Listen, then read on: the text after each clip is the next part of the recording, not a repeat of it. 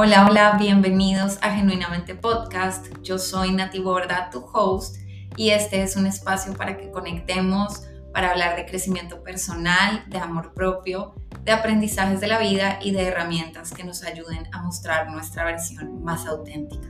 Un espacio sin juicio donde quiero que te sientas a gusto y que sea como que te estás tomando un cafecito conmigo.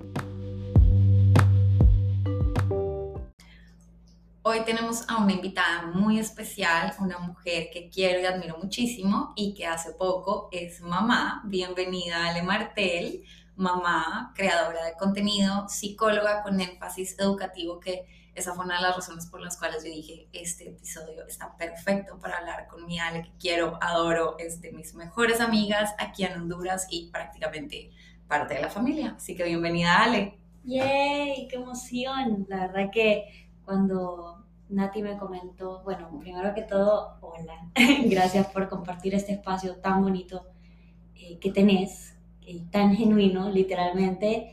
Aquí estoy viendo a Nati con su tacita de café, como lo dijo al principio.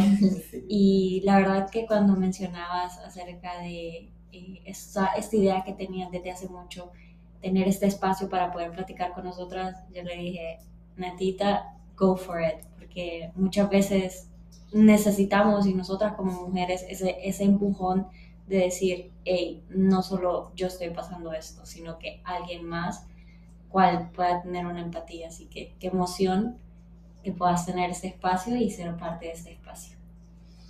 Sí, qué bonito, Ale. Y la verdad que, bueno, yo quiero contarles un poquito de por qué Ale es la primera invitada al podcast de Genuinamente, porque realmente hay una razón de fondo de esto que luego podemos tocar un poquito más a fondo eso, pero nosotras nos unimos muchísimo en pandemia porque eh, las dos pasamos por un duelo pues muy parecido.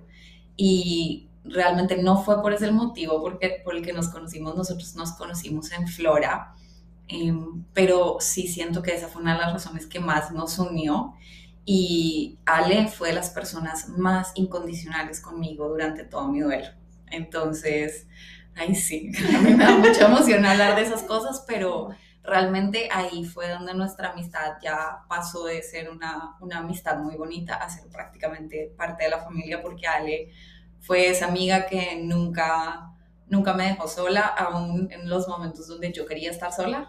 Ella fue como, aquí estoy, voy a llegar, no me importa cómo estés, no me importa si estás chapaste, te voy a echar la mano, vamos a tomarnos el cafecito. Eh, de esas amigas que, que, indagan cuando hay silencio. Entonces, realmente, em, esa es una de las razones por las que yo dije, Ale tiene que ser de las primeras personas ingenuamente y bueno, y también por lo que ella dice que es súper cierto, y es que Ale ha sido esa amiga que siempre que yo le digo, mira, tengo este proyecto en mente, y ella es de las que antes de que yo le diga qué piensas, ya estás, hazlo, tú puedes, sí, Natita, ¿qué estás esperando? Entonces, em, y me encanta invitarla hoy, no solo porque es psicóloga, sino porque recientemente es mamá. Así que este episodio se trata sobre... Eh, el amor propio, cómo no olvidarnos de nuestro amor propio, de nutrir esa relación de amor propio con nosotras cuando somos mamás.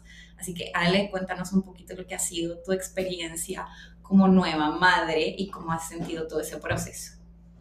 Wow, esa es una súper buena pregunta. ¿Cómo te has sentido como mamá? Bueno, la verdad es que desde que me di cuenta, bueno, de hecho vos fuiste una de las primeras, no la segunda persona, porque estabas haciendo clase. Nati se dio cuenta antes de Donaldo, de hecho, que estaba embarazada. Eso es súper hermoso. Ok, por favor, hagamos una pausa a esa pregunta tan profunda y contemos esto en este podcast. Sí. Qué hermoso recordarme esto. Ok, fue en marzo, marzo, ¿verdad? No, febrero, febrero del año pasado y yo venía, yo estaba haciendo un evento en el portal de los eventos que hacemos en vivo para lanzar la nueva colección de ropa de Natalia Borda que traía de Colombia y Ale llegó a apoyarme como en todo, ya les he dicho, y de pronto me dice, no, Nati, es que, ¿cómo, cómo, cómo que me preguntaste? ¿Cómo? Pregunté, Nati, em, una pregunta. así de tranquila. Eh, ¿Cuánto más o menos para, eh, cuánto, cuánto es lo mucho que, que, una mujer, o sea, como, cuánto, cuánto es lo más que una mujer puede tener de retraso en su periodo y me dicen a ti, ¿por qué? ¿Estás embarazada? Y yo, no, eso no, todavía no, que no sé qué. No, vos estás embarazada. Espera, eso fue a las 8 de la mañana. Y me dijo, espérate a las 11 que yo termine de dar clase y que termine el evento, vamos juntas, compramos una prueba y nos la hacemos juntas. Y yo, esta está en rollo que voy a estar esperando. o sea, no me espero ni cinco, déjenme decirles, yo estaba en plena clase.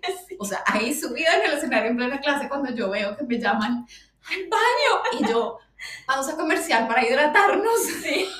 Eh, ya vengo, pueden stretch un poquito más.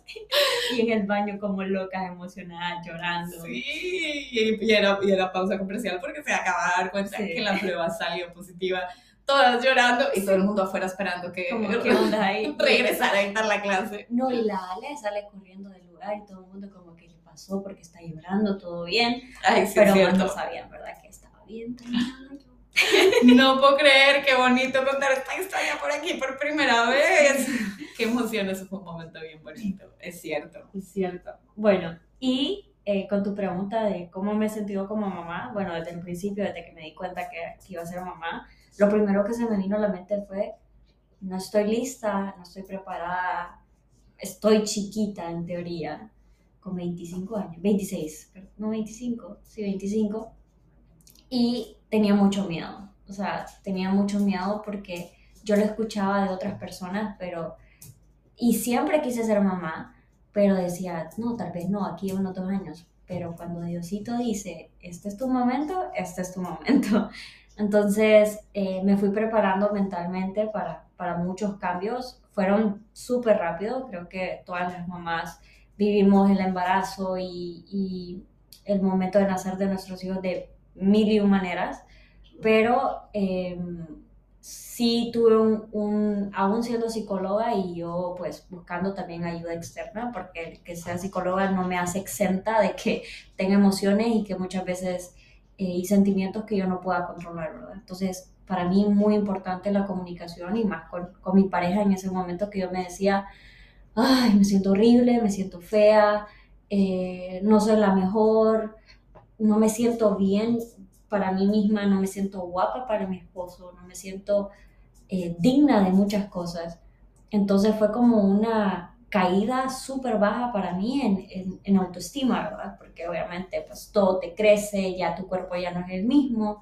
Y Tus emociones no son las mis mismas. Mis emociones, o sea, mi tolerancia, las responsabilidades que de la noche a la mañana ya tenés como mujer, como mamá y como prácticamente dueña y señora de tu casa, ¿verdad? Entonces, eh, ha sido un proceso, puedo decir, nunca va a ser lineal, jamás vamos a tener un proceso lineal, pero sí ha sido un proceso de que poco a poco he ido tomando ese espacio de resiliencia, que es la capacidad de afrontar ante situaciones y el poder aprender que no todo va a ser perfecto y que no necesito ser una mamá y ni una esposa perfecta, simplemente es ir como cuidando esos detallitos para poder ir creciendo. Sí, qué bonito lo que dices porque es tan cierto. Bueno, yo igual siento que cuando fui mamá, sobre todo la, la segunda vez que fui con Agus, pues fue un montón de cosas como alrededor, no estaba en mi mejor momento, la verdad, en, pues obviamente, como les he contado, cuando yo quedé embarazada de, de, de Agustina, ya había pasado el accidente de Alejo, entonces eran muchísimas cosas en las que había mucho caos, pero no sé qué pasaría si quedó embarazada hoy, ¿verdad? Porque yo les, les comentaba en el episodio anterior que sí he trabajado muchísimo como en sanar esa relación mía de, de mi autoaceptación y de mi amor propio, pero es cierto que yo, yo creo, por lo menos, que así uno tenga muchísima información y se dé mucho amor y se cuide, wow, el embarazo es muy bonito porque es el regalo más lindo de mi vida, pero es un, es un es que no es un río, es un mar de emociones que uno no sabe cómo procesar. O sea, aparte que las hormonas no ayudan, pero es que es ni cinco. Obviamente, todo en sí te abruma. Es que no son solo las hormonas, es el cambio de tu cuerpo, es lo vulnerable que te sientes.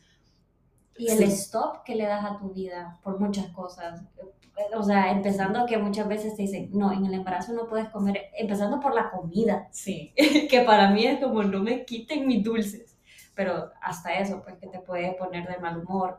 El, el, simplemente de que ya no puedes tomar tantas diversiones, qué sé yo, porque ya estás cansada. Sí, tu vida cambia en un minuto. En general, o sea, en todo. Tu vida cambia. Y, y sigue cambiando también una vez el bebé nace, porque aún falta mucho para recuperar para recuperarte en todo el sentido de la palabra, porque igual falta para que tus hormonas se vuelvan a nivelar. O sea, uno piensa como, bueno, ya nació el bebé y esto ya todo regresa a la normalidad. No, o sea, no, todavía falta para que las hormonas se regulen, falta para que tu cuerpo se recupere, falta para que tú te adaptes a, a tu nueva realidad. O sea, es un, es un apriete, afloje y ajuste constante.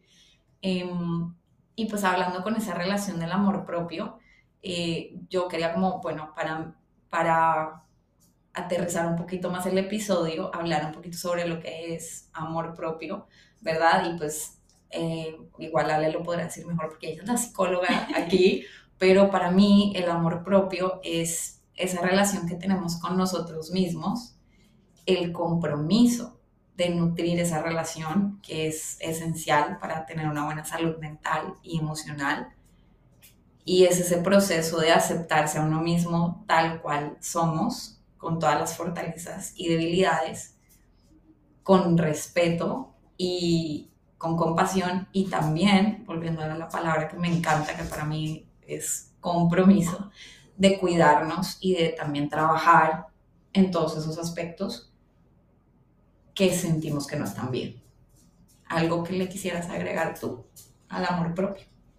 No, creo que me gustó mucho cuando dijiste nutrir esa relación que uno tiene. Es no solo nutrirla de pensamientos, de, sentimientos, de, de, relaciones, sino que también nutrirla en tu bienestar integral. O sea, todo lo que, bueno, vos estás súper metida y me encanta porque Nati me, me ayuda mucho en, la parte saludable y, y, aunque me ha costado mucho porque estamos en ese encoge estira, eh, pero e, es, eso, pues, poder integrar todo lo que tenés a tu alrededor y decir, con esto puedo yo trabajar y con esto voy a lograr lo que yo quiero llegar, yo voy a lograr a lo que yo quiero llegar. Y es amarte ojo, no es decir amarte como, como sos y así me quedo de enojona porque así me tengo que amar. No, es amarme en este momento como estoy tratando esta emoción o como estoy eh, todo, toda esta nueva información, pero es trabajar para hacer una nueva o una mejor versión. Y eso que acabas de decir me encanta. Eso porque siento mucho que a veces se pierde como en esta moda por decirlo así, en esta moda de decir, es que el amor propio y el amor propio, entonces amarnos es, no sé, por ejemplo, si tengo algo que va en contra de mi salud, pero eh, así estoy bien, entonces, porque me amo, entonces no lo voy a trabajar. No, ¿cómo va a ser, cómo va a ser amarte, no cuidarte?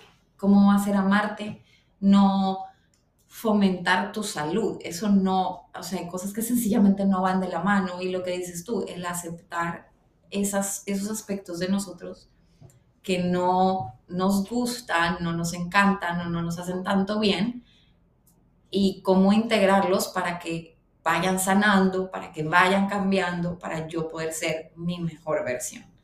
Entonces, eso también creo que es súper importante lo que acabas de decir.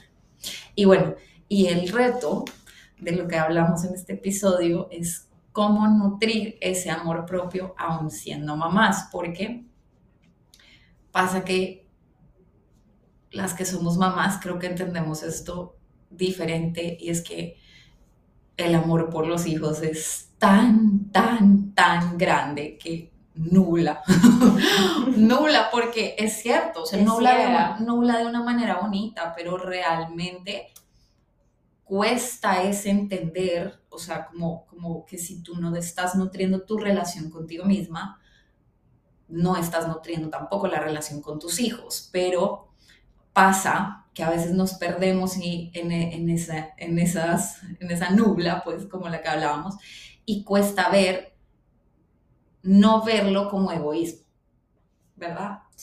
Sí, y, y yo creo que ah, cuando yo estaba en todo el proceso de, de aprender acerca de ser mamá, porque uno nunca deja de aprender, o, No, o jamás. que aprender a cómo ser mamá, estoy hablando en el, en el, en el transcurso del embarazo. Cuando yo tomé mi asesoría de lactancia, mi asesora dijo algo que me ha marcado y que siempre lo digo, y es tan cierto, que es, si mamá está bien, bebé está bien. Y eso es tan importante y lo he visto con mi hija, porque cuando yo ando enojada, estresada, amargada, aún no me la voy a desquitar de manera negativa, ¿verdad? Eh, hablo de manera física o verbal, sino que con mis gestos o con simplemente con la energía que yo le estoy transmitiendo a ella, ella se va a poner más fuzzy, se va a poner más como ah, inquieta, obviamente porque todos lo sienten. Entonces, eh, súper importante cuidar, cuidar esa parte de no es egoísmo. Y de hecho, algo muy importante también que, que me gustaría decir es, tus prioridades cambian. De, o sea, siempre tus prioridades van cambiando en diferentes etapas de tu vida. Cuando te casas, tu prioridad ahora es tu, tu pequeña familia, que es tu esposo, tu casa, qué sé yo, ¿verdad? Y cuando sos mamá, obviamente los primeros meses, el primer año de vida, segundo, tercer año de vida, para tu hijo van a estar primero porque es cuando vos les estás fomentando y ayudando y, necesitan de vos. O sea, creo que los bebés necesitan y exigen un montón de energía. Entonces, obviamente tu prioridad va a ser que bebé se esté cuidando de manera adecuada. Entonces, si vos te perdés en esa priorización de si mamá no está bien, o sea, si no le entendés al mamá necesita estar bien para que bebé esté bien, no estamos en nada. Y ahí es importantísimo la comunicación que necesitas tener externa, porque muchas veces uno dice, no, ¿para qué voy a decir cómo me siento? Y pasa mucho que en, en los tiempos de antes, no sé si en, tu caso, pero yo, o sea, yo me acuerdo que decían, es que no, si lloras, no vas a ser mamá. Es, así te toca porque sos mamá y así te va a tocar y tenés que... No, o sea, no, tenemos que aprender a normalizar que también sentimos y son muchas cosas que están pasando en nuestro, en, en nuestro, en nuestro entorno. Entonces, tratar de tener un círculo donde te puedan apoyar, amistades que te puedan sumar y amistades que te digan, hey, aunque, aunque no sean mamás y, o papás o qué sé yo, y te digan, hey, no sé tu posición, pero aquí estoy, si necesitas dónde estar, si necesitas alguien con quien estar. Entonces es súper importante. Y quitar ese tema de la culpa, porque Ah, exacto, sí. lo que tú decías, es como ese tema de, de, de que si te sientes mal o si necesitas un tiempo para ti o si definitivamente estás súper abrumada y es como que necesito ir a tomarme un café sola, Sí, mm, quitarte esa culpa y lo que dices sí me parece clave, tener personas a tu alrededor que te recuerden que eso está bien, porque uno está muy abrumado y tal vez, y obviamente sobre todo en los primeros meses, que lo que decías tú, que tu bebé te necesita tanto a ti personalmente, más a mamá. más exacto, más a mamá. Entonces es difícil como pedir esos espacios sin sentirte egoísta, pero son súper necesarios y hay que quitar la culpa de la ecuación y entender que mamá necesita también estar bien.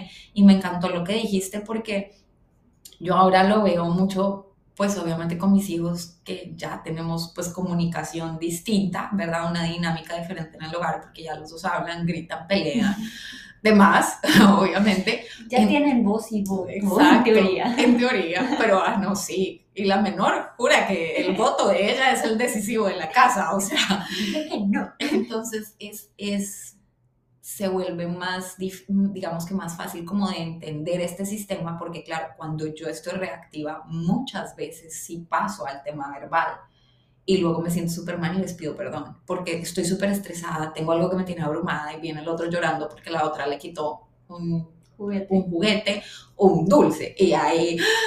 ¡Ah! O sea, aquí donde me ven toda calmada, yo también grito a ustedes, termino sin voz en el día a día porque grito, o sea, es normal, pero me encantó lo que dices tú, que realmente así no sea verbal, así sea solo con tu energía, tus hijos lo sienten. Y eso es tan, tan cierto. Y por eso yo creo que es sumamente importante cuidar esos espacios para cuidarnos. Sí, es, limpiar y, hacer una higiene personal de, ok, ¿qué es lo que me está cargando? ¿Qué es lo que no me permite a mí avanzar? ¿Qué es lo que a mí me abruma? ¿Qué es lo que a mí me estresa? Y si hay terceros, es decir, otras personas que te están haciendo que te esté consumiendo de manera negativa tu ser, pues tratar de ser la persona madura y comunicarlo, porque al final del día lo que tratamos de hacer es cuidar nuestro entorno y cuidar nuestro, nuestro interior y, cuidar nuestro amor propio. Entonces, es muy clave para mí el, el, simplemente de escucharte y darte la pausa para poder decir, hey, no estoy funcionando bien. Y esa palabrita que dices tú, escucharte, porque el problema es que cuando hay tanto estrés, cuando hay tanto ruido, cuando hay tanta cosa alrededor y no nos damos esos espacios solas con nosotras mismas, nos, la voz interna se pierde entre todo el ruido y entonces empezamos a acumular una montañita de sentimientos, de emociones, de cosas que están ahí, que no nos están ayudando a estar bien y no las estamos ni reconociendo ni haciendo nada por dejarlas salir. Entonces al final es una bomba de tiempo.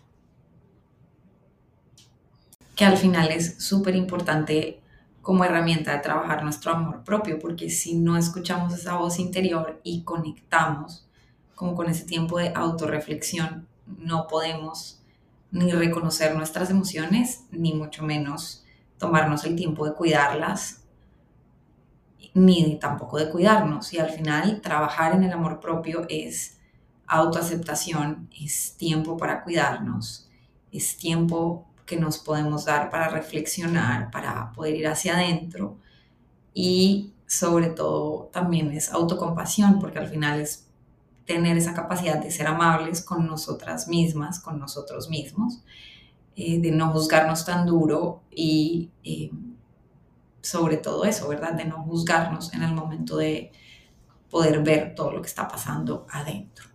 ¿Verdad, Ale? Correcto, es eso, de no juzgarnos, de recordarnos el labor tan grande que hacemos como mujeres, como mamás, que muchas veces se nos olvida que somos el detalle de la casa, somos el detalle de nuestros hijos.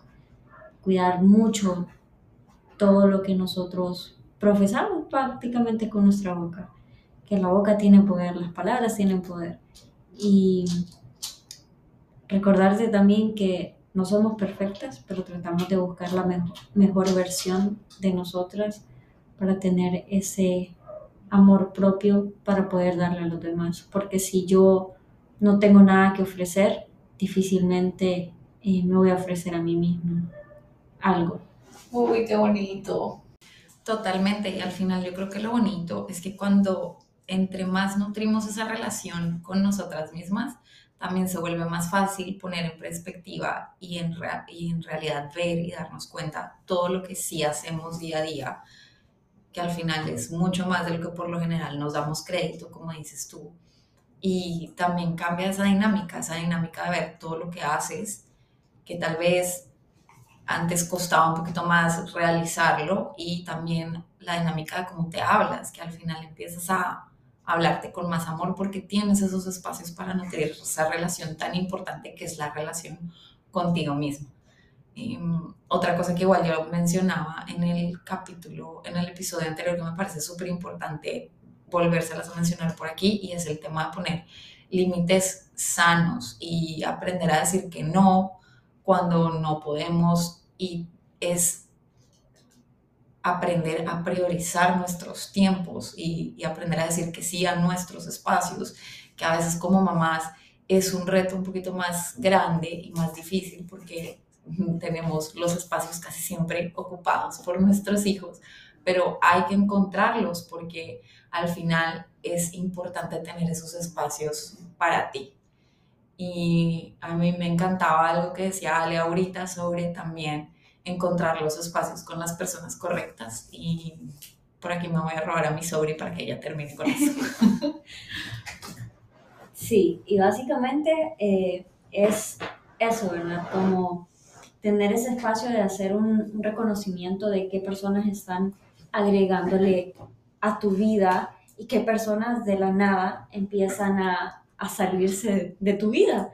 Porque básicamente una vez te volvés en ese caso que vuelvo y menciono de ser mamá, eh, hay muchas personas y, y, nadie te lo dice, amistades que simplemente se van porque saben que tus prioridades ya no son salir, tus prioridades ya no son simplemente hanguear, tus prioridades ya no son eh, me despierto a la hora que yo quiera, o sea, tu prioridad ahora es tengo que estar despierta tal hora para hacer el desayuno para mi bebé o qué sé yo.